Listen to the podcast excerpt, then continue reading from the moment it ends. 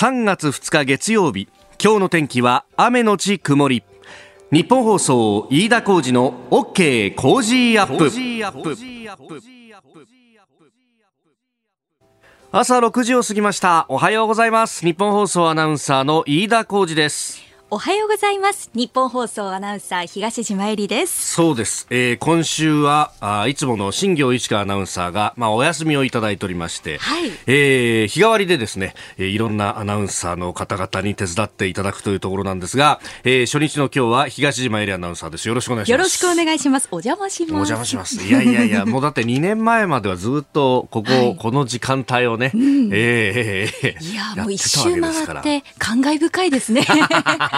夜の東京を眺めながら。まあね、はい、この時間絶対開けてくんないからね。えー、エリリンお帰りなさいとメールもいただいております。横浜朝日区のラジオネーム米吉さん、51歳会社員の方。えー、久しぶりに早朝の時間帯にお帰りなさいご苦労様。午後の時間におじさんたち4人の相手もして、早朝にもおじさんが増えますが、扱いは慣れてると思うんで頑張ってください。デイズもね、ありがとうございます。ね、お昼1時からのデイズも、はい、今日もあるんだもんね。そうか、そう考えると、おじさんしかいない。おじさんしかいない。ちょっと、久しぶりにおじきとの掛け合いも楽しみにしています。はい。須田慎一郎さんとのね。顔は怖いが心が優しいでおなじみの。そうちゃんとあげますね、これ。ドラマでの共演もありましたからね。いじってますね、飯田さん。いじってないし、何言ってるんですか。えー、見事な秘書役で。ダメですね、ラジオの人間はカメラの前に出ると。それ私もそうですから。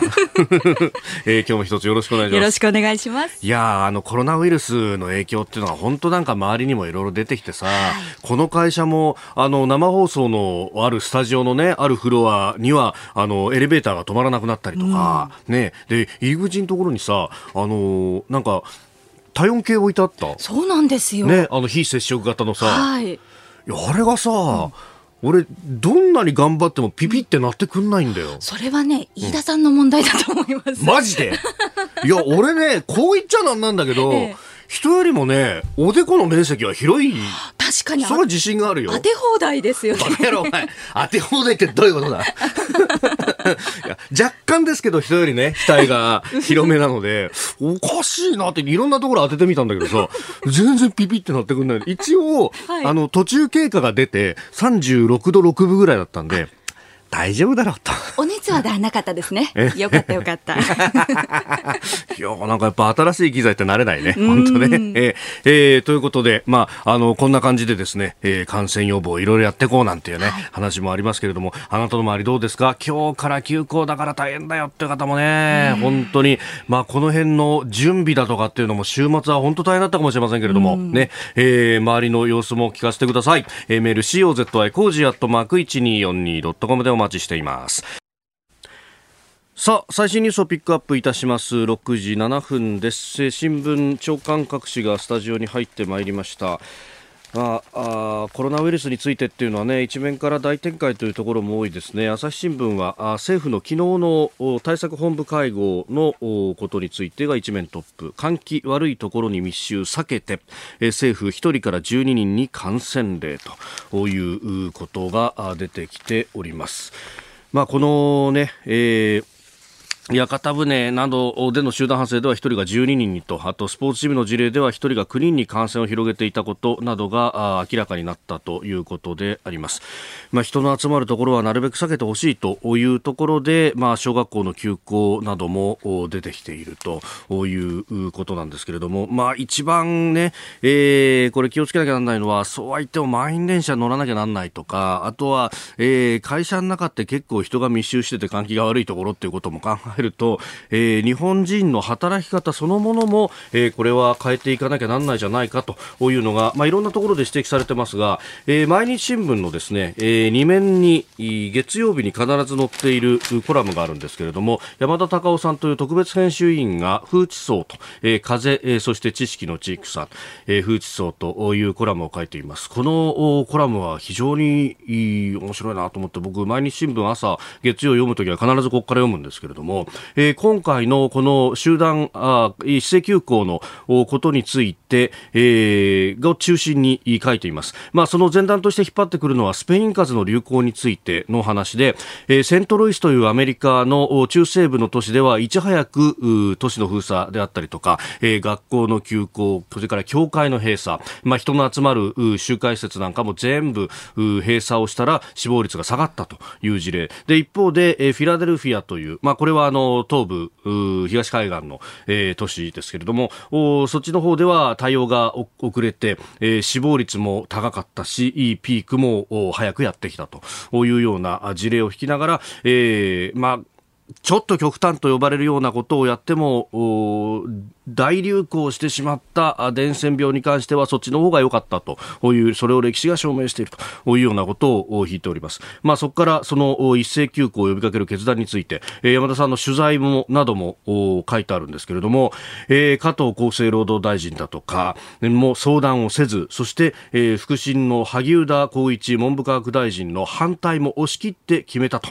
えー、いうようなことが書かれています。まあ、あのそこで政権中枢の不協和音が走ってんじゃないかみたいなことも言われるんですけれども、まあ、あの国難に際してリーダーシップを発揮するというような覚悟はどうやらあったようです。私もちょっと周りを少し取材すると、かなりこれは厄介なウイルスであるということを覚悟した上で、もう、あの、批判も受けるのも覚悟してやったと。まあ、あこれが吉と出るか京と出るかっていうのは、これから先、日本がどれだけ、封じ込め、そして、えー、蔓延を防ぐことができるかというところなんですが、まあ、そこへ行くとですね、これ各種社会面に出ているちょっと心配なのは、あの、生活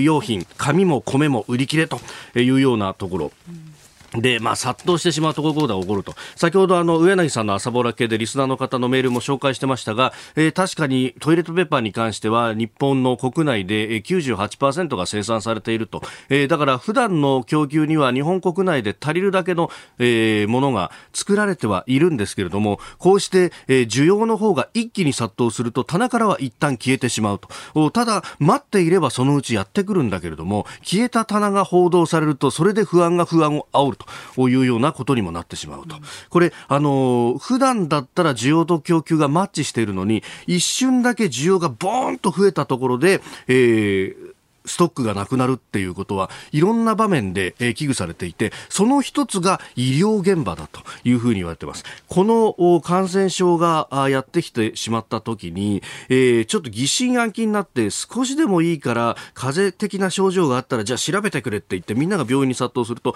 普段は、あの薬で普通に治していたりとか、まあ、ちょっと風邪っぽいって気づかないぐらいの症状だった人まで、えー、病院に殺到することで、えー、病院のある意味医療の供給能力能力を超えてしまって、えー、医療崩壊というものが起こってしまうと。まさにですね、中国武漢や湖北省で起こって、しまったことというのはこれでして、で、しかも、えー、今回のこのウイルスで指摘されているのは、えー、人混みだとかを避けてくれと。これ、あの、感染力がものすすごく強いウイルスじゃないんだけれども、人がいっぱいいるところでは、周りの人に移してしまうというリスクがあるという。で、それがどこで起きると一番怖いか、まさに病院なんですね。病院で本当にかかってる人とかかってない人が集団で一ところに集められて、で、1時間2時間診察まで待つということになると、これが一番怖いと。で、実際に、あの、報道されてるベースで見ますと、武漢で起きたことというのはまさにそれで、えー、病院の前で列を作ってマスクをしてみんな待ってたってあの状況の中で、あの中に一人だけでも新型ウイルスに感染してた人がいると、周り全員に移したというような事例。そして、このテストの仕方、PCR 検査と言いますけれども、これ、あの、喉を拭った液だとか、あるいは鼻にこうね、棒みたいのを突っ込んでってやると、当然ながら咳き込むリスクがあると。で、そ、咳き込んだ先に誰がいるかっていうと、医療従事者がいるわけですね。この人たちへの感染が広がってしまうと、今度、医療の供給の方を下げてしまうと、そりゃそうですよね、寝込んだ人はあのお医者さんでも看護師さんでもお仕事できませんから、でえそうやって、えこれ、プロセスの再検証はもちろん必要だし、そのために WHO なり、え国際的な医療機関が武漢に入ってきちんと調べなきゃいけないんだけど、それをやらせない中国って国がとんでもない国だっていうのはもちろんあるんですが、その検証をした上で、これ、え適切な対策を打っていかないとと、おそこの部分、え医療が崩壊してしまったら元も子もないと。まあ、そこら辺の危機感がどうやら医療関係者であるとかにはあると、いうことが指摘をされております。で、経済の影響も心配されるところで、まあ、為替が今も動いてますけれども、ドル円相場が一気に円高に触れてますね。1ドル107円37銭付近で今取引をされているという状況であります。えー、この辺の対策も国会で打っていかなければならないと。折しも今日から参議院で、予算の審議が始まりますけれども、ここで、まあ、経済対策なりというところも含めて、えー、検証が、あそして、えー、議論をしていた、い、いってもらいたいなと、えー、私は切に願っております。えー、ご意見お待ちしてます。COZY コージーアットマーク 1242.com です。さあ、7時台はコメンテーターの方々とニュースを掘り下げてまいります。今朝のコメンテーター、ジャーナリスト、須田慎一郎さんです。おはようございます。はい、おはようございます。よろしくお願いします。はい、お願いします。あの、先週の月曜日は、えー、麗澤大学がね、はい、えー、ポッドキャスト向けの公開収録、これにも須田さんお付き合いいただきまして、はい。ありがとうございました。ありがとうございました。結構内容の濃い話をね。ええ ー、もう疲れちゃったよ、あの一日で。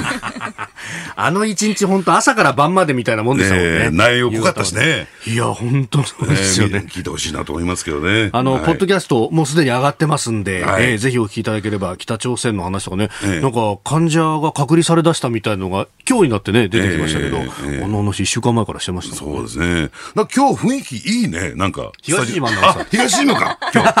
今日は、一つよろしくお願いします。はい、お願いします。お知らせを挟んで7時になるところです。3月2日月曜日時刻は朝7時を過ぎました。改めましておはようございます。日本放送アナウンサーの飯田浩二です。おはようございます。日本放送東島えりです。あなたと一緒にニュースを考える飯田浩二の OK 工事アップ。外は暗いですね。今日のお天気、雨のち曇り。昼過ぎまでは傘が必要かなという感じ。えー、そして寒い。えー、今、有楽町の日本放送屋上の温度計7.7度となっています。昨日よりは相当下がるということですので、暖かくしてお出かけください。さあ、7時台はコメンテーターの方々とニュースを掘り下げます。今朝はジャーナリスト須田慎一郎さんです。おはようございます。おはようございます。須田さんには番組エンディングまでお付き合いいただきます。では、最初のニュース、こちらです。小中高校、今日から一斉休校。新型コロナウイルス感染を防ぐとする安倍総理の要請を受けて全国の多くの小学校、中学校、高校は今日から臨時休校となります。安倍総理は29日土曜日に記者会見を行い小中高校の臨時休校によって休職する保護者を支援するため助成金制度を新設すると表明。緊急対応策第2弾を今後10日程度で取りまとめるとし関係法の整備への与野党の協力を呼びかけました。総理の会見の模様です今からの2週間程度国内の感染拡大を防止するためあらゆる手を尽くすべきである、そのように判断いたしました。えー、今日から休校という学校は大半ですけれども明日から休校という学校であるとかあるいは5日からというところもあると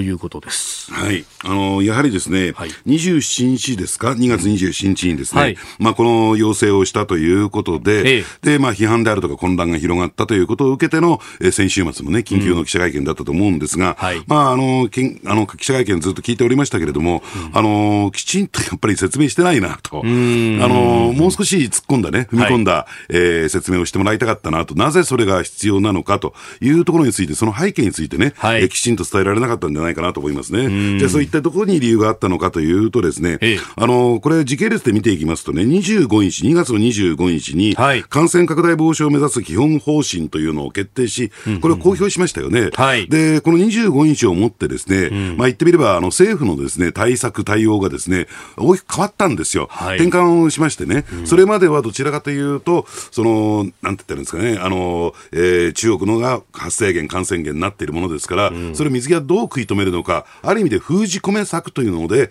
中心でずっと走ってた。で、うん、ところがですね、この25日、まあ、それ以前からですね、はい、国内の感染が止まらないものですから、うん、方針が変更されてですね、えー、その、えー、感染、国内の感染拡大を防止するという方向に移った。はい、じゃあどういったことが起こっているのかというと、これ厚生労働省にね、えー、取材するといくつかのポイントが分かってきたんですよ。はい、えー、新型コロナウイルスの特徴として、うん、まあ、多くの事例では、えー、感染者は、多くの感染者は、周囲の人にほとんど感染させない。これなかなか伝わってないんですけどね。で、その一方で、ただしですよ、はい、その一方で、えー、感染能力の高い人がいて、はい、えー、その人がですね、えー、感染を広げていくっていうことが分かった。ですから、その感染能力の高い人が、感染能力の高い人に、えー、まあ、感染させてしまうとですね、はい、ある意味でこう、パンデミック状態に陥る、うん、感染拡大につながってしまう。うん。うん、だからそこを遮断しなきゃいけないんだ。えー、で、その、えー、感染のグループをクラスターと呼んでいてですね、はい、そのクラスター対策に25日以降ですね、を切り替えていくんですよ。はい、で、その一方で、まあ、それなぜ、えー、そういう方向になったかというと、やっぱり北海道でね、うん、えー、感染拡大が爆発的にと言っていいのかどうか知らわかりませんけれども、えー、大きく広がりましたよね。はい、例えばっていう点でいうと、2月26日39人だったのが、はい、えー、その2日後の28日は66人まで拡大したという状況がある。はい、でで、その拡大の温床になっていたのが、実は学校だったんですよ。うん、学校で感染能力の高い人から感染能力の高い人に、はい、えー、感染させていたということが分かったので、ですから北海道はね、うん、えー、前倒して一斉休校に踏み切ってますよね。そうですね。いち早くね。はい、すでに踏み切ってましたね、ね先週の段階で。で、それがですね、北海道にとどまらず、他のど、ね、府県に広がりそうだというんで、だから、えー、臨時休校の要請に踏み切ったという、こういう背景が、だからクラスター対策なんですよ。うん、だからこれ、あの数字でも出ていて、全体でいうと、1人の人がどのぐらいの人に感染させるかって、今、おそらく推定で専門家が言うには1.7人ぐらいだって言われてるんですよね、はいはい、これを1以下に抑えれば、それはだんだん収束していく形になるんですけれども、で、ええ、グラフで見ると、やっぱり1人の人からほとんど感染させないって人が本当多くて、え、ただ、1人で10人ぐらいに感染させちゃう人が中にはいるんで、その人たちをどう対応していくか、まさにそれがクラスター対策と。うん、まあ、ただ、事情を考えるとね、なかなか、その、その人が誰なのかっていうね、ある種での、ある種の犯人探し的なことになると、い、けないっていうこともね、そういう配慮もあるんだろうなと思いますけどね。そうすると、全体で動かないようにとか、大きなイベント、人の集まるところっていうのは、なるべく下げましょうっていう形に。そうなんですね。うん。おはようニュースネットワーク。東京有楽町日本放送キーステーションに全国のラジオ局21局を結んでお届けいたします。時刻は7時11分になるところです。おはようございます。日本放送アナウンサーの飯田浩二です。今朝のコメンテーターはジャーナリストの須田慎一郎さん。取り上げるニュースはこちらです。新型コロナウイルス世界各地で死者2900人以上。新型コロナウイルスの感染は世界各地でさらに広がり死者は合わせて2900人を超え感染者は8万7000人に迫っています。中国以外で感染者が多いのは韓国の3700人以上イタリア1100人以上。またアメリカでは初めてワシントン州の50代の男性が感染して死亡しオーストラリアではクルーズ船ダイヤモンド・プリンセスから下船した70代の乗客が死亡しました。アメリカのトランプ政権は週末29日土曜日に新型コロナウイルス感染が続いている韓国南部のテグとイタリア北部ロンバルディア州ベネト州について渡航情報を最高レベルの渡航中止に引き上げたと。アメリカ国民に渡航しないように呼びかけております。まあ、こういったことが出てきますね、これ、日本も入るんじゃないかみたいなことが、直前ちょっと言われてましたよね、はい、あの日本と韓国というね、えー、えー、いうことを実名をトランプ大統領挙げてましたんでね、はい、ですから、やっぱりここでいかに、ね、感染者数を増やさないように、うん、そして収束に向けて動き出すかっていうのが、ポイントになってくると思いますね。うん。まあ、その辺やっぱりその対応がね、えー、先週25日に方針が出て、そこからちょっと変わってきたというあたりっていうのは、まあ、アメリカを見てたと、ね、そうですね。で、加えてアメリカサイドからの話を聞いてみますと、はい、あの別に金額で判断するわけじゃないけれども、えー、やっぱりあの予備費2700億円、やっぱり各国比較でどのぐらいの対策費を、えー、上げてるのかっていうところがありますからね、はい、そうするとやっぱりあの金額を上げたっていうのは、はい、えー、結構大きかったんじゃないかなと思いますけどね。あえー、まあ、これで対策も相当やってくるだろうっていう期待感みたいな、そうですね、えーえー、そして韓国はあ感染者が前の日よりも586人増えて、えー、昨日の時点で合計3736人になったと発表しております。まあ、死者も3人増えたと、まあ、日本よりも相当こうぐっと上がってきてる感じがありますね。ね。えー、あのー、ですからやっぱり問題なのはこの死者が増えてというところにあるんだろうと思うんですけども、大体、世界的な理解としてはですね、はい、やっぱり多くの人は、まあ、8割方は、えー、この命まではね、失うことはないだろうということになるんですが、やっぱりここを抑えるというのがね、はい、えー、やっぱり今回の新型コロナウイルスの一番の大きなポイント、でそれが増えてるってことは、要はその潜在的な感染者も拡大してるっていうことになりますからね、はい、ですから、ここのところで抑えきれてないっていうのが、一つ懸念材料かなと思うんですけどね。えー、まあ、そのあたり、現地、どういった報道になっているのかあというあたりも含めて、ですね、えー、産経新聞ソウル支局長の名村隆弘さんに、えー、電話をつなぎまして、現地の様子伺ってまいります。名村さん、おはようございます。おはようございます。よろしくお願いします。よろしくお願いします。やっぱりコロナウイルスって相当そちらでもニュースにはなってますか？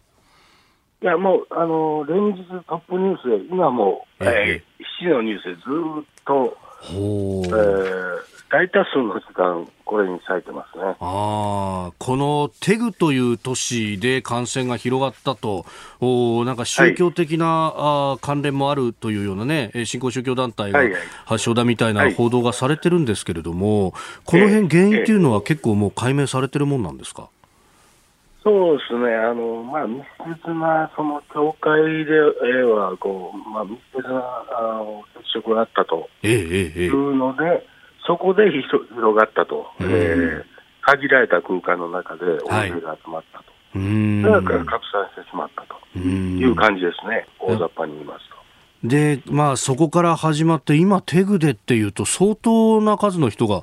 感染出てきちゃってるわけですか？そうですね、えー、さっきあのそちらにおっしゃいましたけど、はい、3736人のうち、ええ、もう、あのー、大多数がテグと、はい、テグを取り巻くチョンサンプクトですね、京尚北道、はい、あのの地域ですね。はい。まあ、この辺りっていうのは、ソウルからはちょっと離れてるわけですか？そうですね、プサンに近いですね。はあ、まあ、方角といえば南東部で、えええー、日本に近い方ですね。あはい、なるほど、ええ、これ、政府はどんな対策、韓国政府としては打ってるんですか？いや、まあ、あのムン・ジェイン大統領が先週行ってですね、あの、ええ、特別、えー、現地の市長とか、えー、関係閣僚を集めて、えー、特別対策会議みたいに開いて、えー、チョン・ソギン市長ですか、えー、と今年えー、新たにあの市長に就任した方が、はい、そのままずっと言い続けて、引きを取り続けてるって感じですけど、えまあ、韓国政府としては、できる限りのことはやってるって感じですね。ははい、でも、これだけ患者がどんどん増えてくると、こうムン・ジェイン大統領への評価みたいなものも、どうですか、だんだん変わってきてますか？そうですね、まああのメディアは批判してます。で、あのーえー、先週まずあの2月29日にあの最終週の世論調査が発表されたんですが、はい、えー、支持率が3%減って42%、不支持率が5%上がって51%です。おただあの、まあまあ、あの致命的な落ち方っていう感じじゃないですね、今。はい、そうすると、この先の4月の選挙とかもそんなには影響出なそうだった感じですか？うん、まあ、やってみないと分かんないところですね、ただ、あのムン・ジェイン大統領っていうのは、固定的な支持者がいますから、はい、あのサー系、サー的なあのリベラルな市民団体とかですね、うんうんうん、まあ大体4割ぐらいって言われてるんですよね。ただ、それが、まあ、あの支持あの支持率がそのあたりに絞られてるっていう感じですよね。なるほど。まあ、あのはい。トランプさんみたいにこれ以上下がらない岩盤のところは42%ってこれ残ってるってことなんですね、じゃあ。まあ、あの、去年、最もして39%ぐらいだったんですけども、はい、40%ぐらいはあの維持するんじゃないかと、まあ私は見てますけど、はい。えー、スタジオ須田慎一郎さんもいらっしゃいます。はい、よろしくお願いします。はい、あのー、テグ、ご無沙汰してます。あ、ご無沙汰してます。あのーはい、テグで爆発的に感染者が広がっているということなんですけれども、あのーはいはい、ちょっと、えー、日本で心配されてるのはね、そのテグにいる人、はい、テグに対しては、あのー、からの渡航は禁止になってるんですけれども、要するにそこがソウルを経由して、例えば日本にやってくるとかね、えー、そういったことがちょっと心配、日本でされてるんですよ。そのテグの人たちの移動というのはどういう状況になってるんでしょうか？はい、何の移動ですか？テグの人たちの移動というのはどういう状況になってるんでしょうか？人の移動ですね。そうですね、それ、あの、もう、あの、一人一人までわからないんですけども、ええ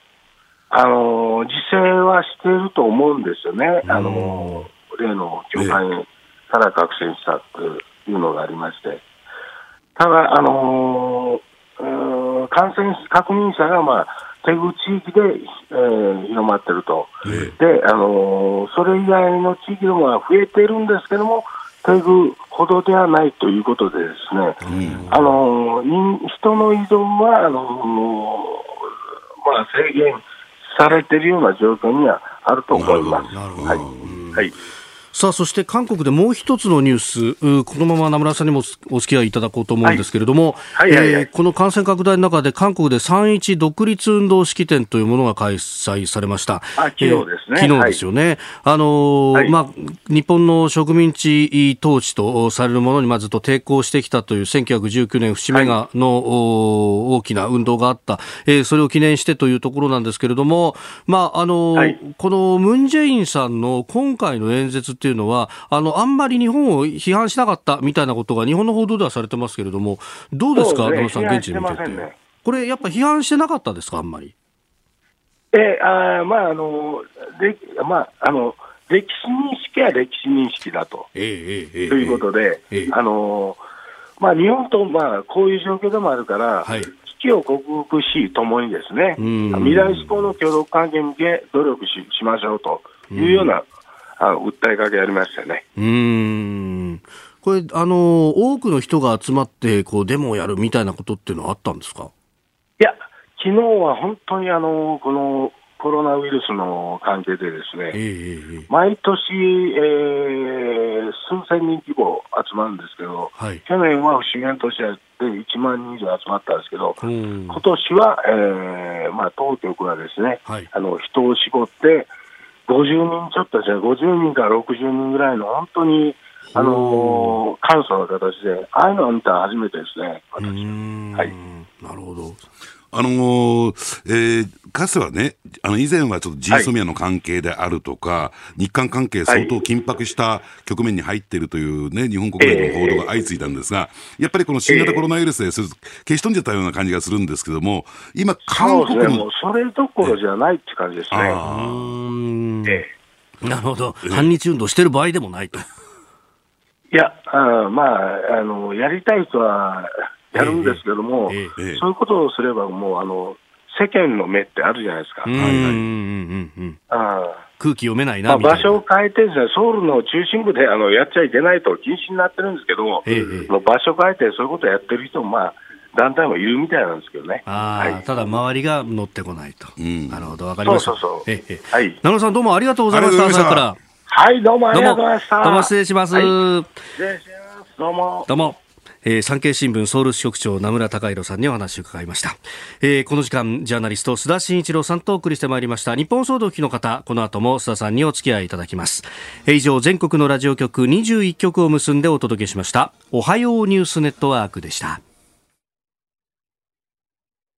続いて教えてニュースキーワードです。アメリカ軍タリバンと和平合意。2001年の同時多発テロ事件以降続くアフガニスタンでの軍事作戦をめぐってアメリカ政府と反政府武装勢力タリバンはカタールの首都ドーハでアメリカ軍の完全撤退を含む初めての和平合意に署名しました。アメリカ軍が14ヶ月以内に駐留の軍隊を撤退させ一方でタリバンはアフガン政府との和解協議を開始させるのが柱となっております、これを受けアフガニスタン政府とタリバンは3月上旬に直接対話を始める見通しであるということで、まあ、これがうまくいけば歴史的なものになりますよね、うん、まあ、駐留してから約19年ですからね。そんななるんですね。そうなんですね。あの、ですからこれ撤退させたということになると、はい、やっぱりこれね、大統領選挙へ向けてトランプ大統領がですね、大きなポイントを挙げると、えー、いうことになると思いますね。ですから今のね、申し上げたように、大統領選挙へ向けて、はい、つまりね、私は思いますやっぱりこれ、選挙対策という側面が非常に色濃いんですよ。なるほど。もともとあの、アフガニスタンからの撤退というのは、トランプ大統領の公約に盛り込まれていて、はい、で、まあ、その公約を実現したと。えー、で、意外とね、思われるかもしれませんが、うん、トランプ大統領って誠実にですね、はい、公約を実現していくんですよ、一つ一つ。えー、それが、あの、一つの実績となって、え国民にアピールをしていく。うん、えそういった中で、このアフガニスタンからの撤退っていうことは、まあ、繰り返しになりますけども、うん、えー、大統領選挙に向け、大きく意識してんだろうなと思いますね。うん、ただ、その一方で、ちょっと前のめりすぎたのかなと。場合によっては拙速という言葉も当てはまるのかもしれない。はい、つまり、えー、どういうことかというとですね、今のアフガニスタン政府とタリバンっていうのはもうね、もう犬猿の中をはるかに超えて、うん、もう骨肉の争いをしてきたわけですから、はい、で、直接ですね、まだ対話は実現していないんですね。えー、ですから、その対話が実現してない中で、撤退決定っていうのは、うん、果たしてどうなんだろうか。やっぱりそのあたりを見越して、はい、つまり、えー、何らかのね、方向性、政府と、えー、タリバンのですね、えー、ある種こう、融和というのが、実績として出てきた段階で、撤退と決めるのが、えー、筋というかですね、あの、手続き上必要なことなんじゃないかなと思いますね。うん。まあ、今の段階だと、アフガン政府は、このアメリカ軍の後ろ盾で、こう、ええ、ようやく対峙している部分があると、え、これなくなっちゃったら、こう、タリバンがうわっと攻めてきたときに、もう、パタッと倒れちゃう可能性だってあるわけですよね。そうなんですね。あるいは国内が分断されるということにもなりかねないとい。う状況になりますから、はい、ですから、まあ言ってみれば、ちょっとアメリカとしてはね、まあ駐留しているってこと自体は異常な状態ではあるんですけども、駐留撤退することは、まあいいことではあるんだけれども、はい、ただちょっと無責任な部分もあるんではないかなと思いますね。うん。まあもともとこのアメリカ軍駐留のまあ根拠となっていたのが、その911のロースターセロ、はい、で、まあ、あのーオサンビン・ラディンを、まあ、かくまっていたというようなこともあるし、まあ、そもそも論として、このテロリスト養成所みたいに、アフガニスタン全体があの当時なっていたわけですよ、ね、そうですね。あの、ですから今のご指摘非常に大事でね、えー、どういうことかというとですね、やっぱり9.11以降ですね、アメリカよく言われる非対称戦、はい、つまり正規軍と正規軍の、えー、ぶつかり合いではなくて、そのテロ集団との戦いに大きくシフトしていく、それがきっかけになったのがこのアフガニスタンであるはずなんですよ。はい、で、そうするとね、その全体的な戦略の中で今回どういうふうに位置づけられるのか、でもちろんね、国内世論、アメリカの国内世論は、はい、そのテロリストとの戦争に対して大きく大きく疲弊してるんですよ。要するに、これに対して、えー、嫌悪感というか、沿線気分がどーっと広がっていってですね、はい、やっぱりその国民感情に訴えかける、つまり、テロテロ組織との、えー、戦闘、戦争は終わったんだと。というような位置づけをトランプ大統領としてはしたい、はい、で国民感情に訴えたい。というのがあるんだけども、本当にじゃあ実際上ね、アメリカと、あるいはアメリカ軍とそのテロ組織の戦闘が終わったのかというと、全く終わった状況にはないわけですからね。ですから実態とね、言ってることが、トランプ大統領の言ってることが大きく乖離してくるっていうね、えー、ことにもこれなりかねないんだろうなと思いますね。これ、やっぱり、その、まあ、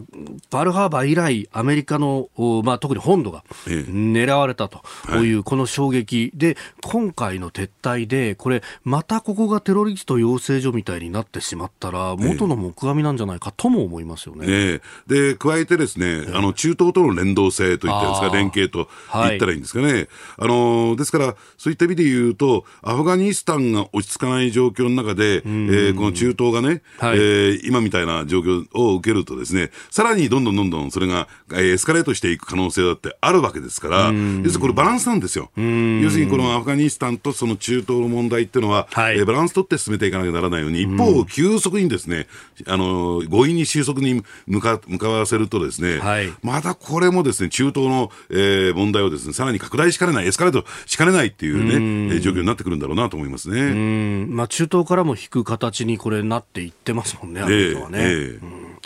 えー、アメリカ軍タリバンとの和平合意今日のニュースキーワードでした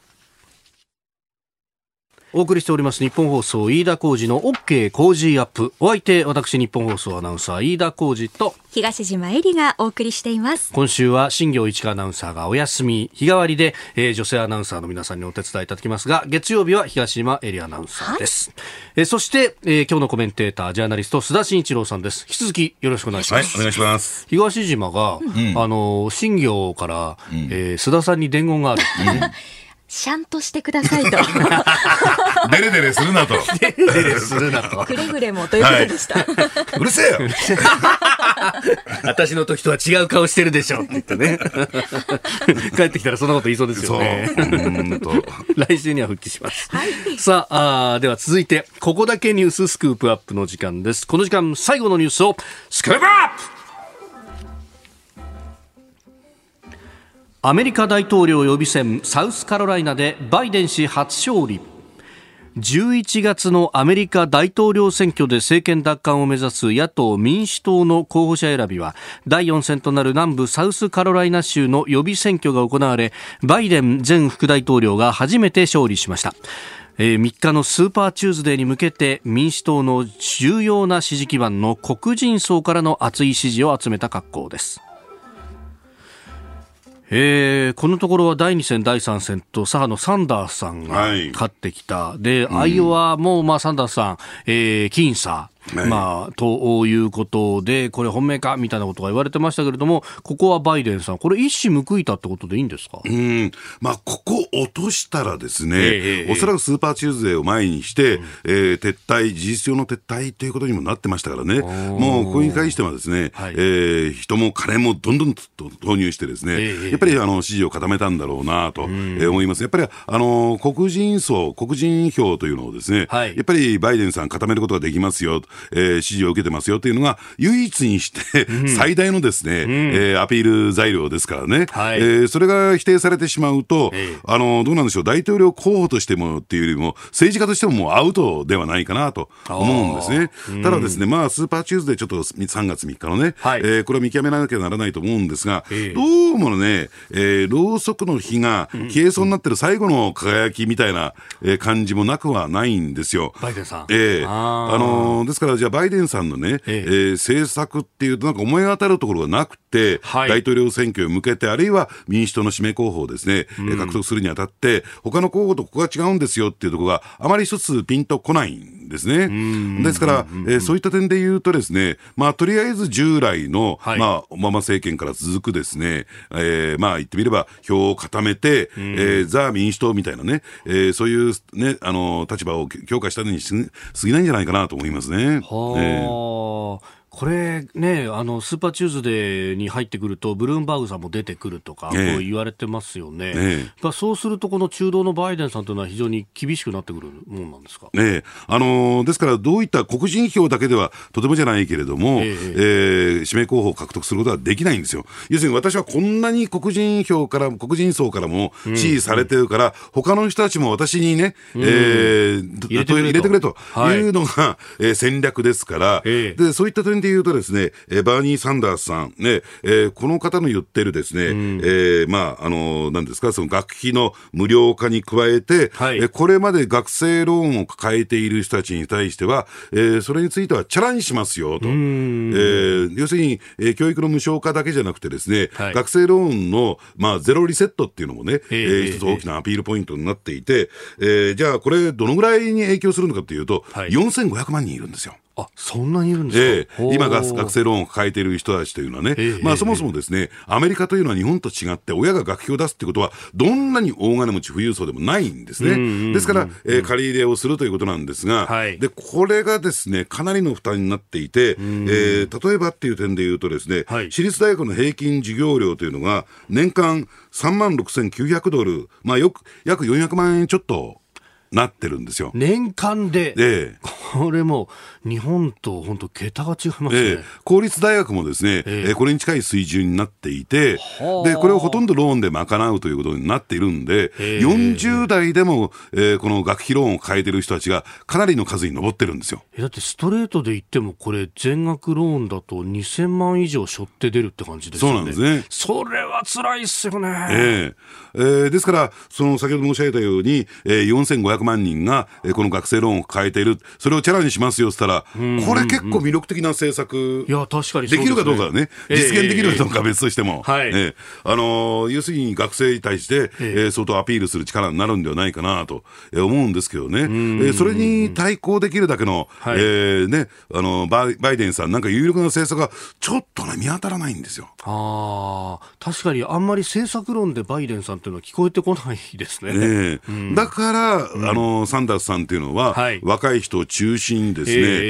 えー相当な支持を集めてるっていうのは、そこにあるんですね。えうんこれ、バイデンさん、まあ、黒人票が取れるっていうのは、これやっぱりオバマさんと政副大統領でコンビ組んでたからってことが大きいんですか？えそうですね、えーそれともともと民主党というね、えー党自体がその黒人の支持を広く集めてきたわけですから、その民主党のですね、まあ言ってみれば中心というか、はい。えーセンターラインというか主流派に位置する人ですからね、バイデンさんというのは。ですから、そういった意味で言うと、ね、えー票を集めることができると。えーそれに対して、例えばサンダースさんというのは、はい。この人は党員でもないですから、ああ、なるほど。もともとそっか。ええええええその暴流中の暴流みたいなね、はいえーいうところですから、要するに、まあ、黒人に目を向けるということよりも、やっぱりこういったですね、学生ローンを抱えてる人たち、若い人たちに、えー、どっとアピールしてきたと。ですから、逆に言えばね、はいえーまあ、それも一つのバイデンさん、あ失礼、えーサンダースさんのウィークポイントではあるんだけれども、要するに黒人に対するあまり政策ってのはないんですよ。ああ。まあ、最低賃金15ドル以上ってのありますよ。はいね。えええーここが一つでフックになるんですけれども、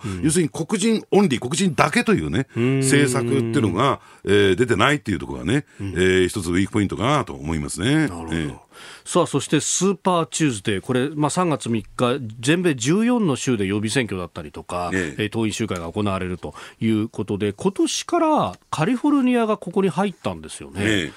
これ、そうなると、結構な数がここで決まると。ええ。ですからあの、カリフォルニアっていうのは大体最後の方でですね、はい。揉める州というふうに言われてるんですけれども、ですから事実上、この3月3日で、えー大勢は決するんじゃないかなと思いますね。え